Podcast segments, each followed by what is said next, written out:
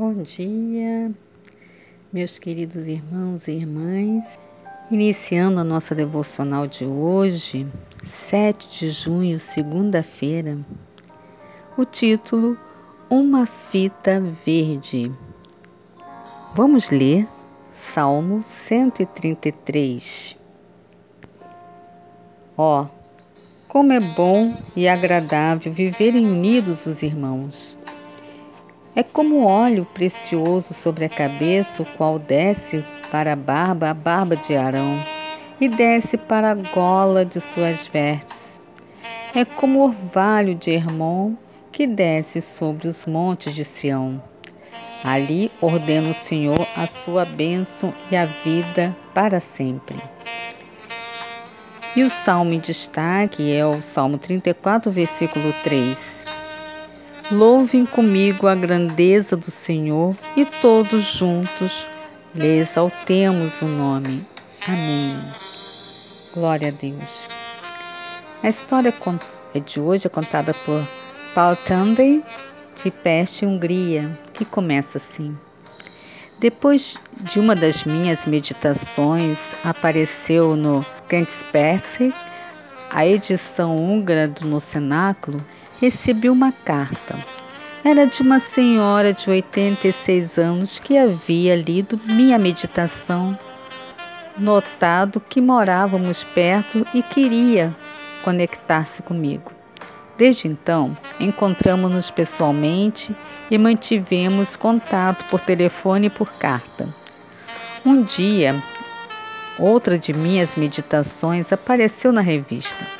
Era sobre um acampamento bíblico em que os campistas usavam fitas de cores diferentes. As crianças usavam fitas cor de laranja e os adultos verdes. Escrevi sobre como estamos sempre crescendo espiritualmente e me perguntei que cor de fita representaria meu nível de maturidade espiritual.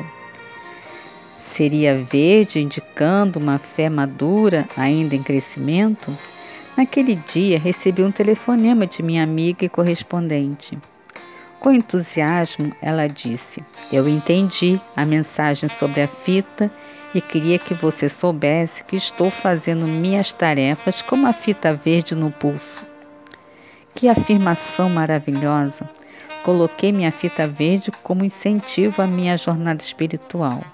Acredito que Deus se alegra quando damos nosso testemunho. Testemunho de Deus fortalece nossa fé e encoraja outros na fé deles. Oremos. Pai Celestial, graças por nossos irmãos e irmãs espirituais.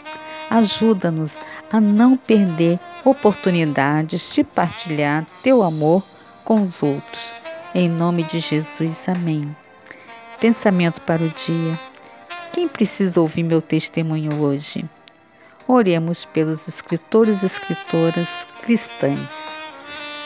Meus amados e amadas, como é maravilhoso nós compartilharmos a nossa fé, o nosso testemunho de experiência com Deus.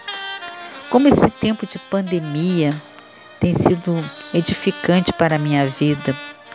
Eu dou esse testemunho que nesse tempo de um ano e alguns meses que eu estou praticamente isolada em casa, de quarentena, Deus me levou a buscá-lo cada dia mais, estudarmos mais as Escrituras Sagradas, me aprofundar mais nos seus ensinamentos.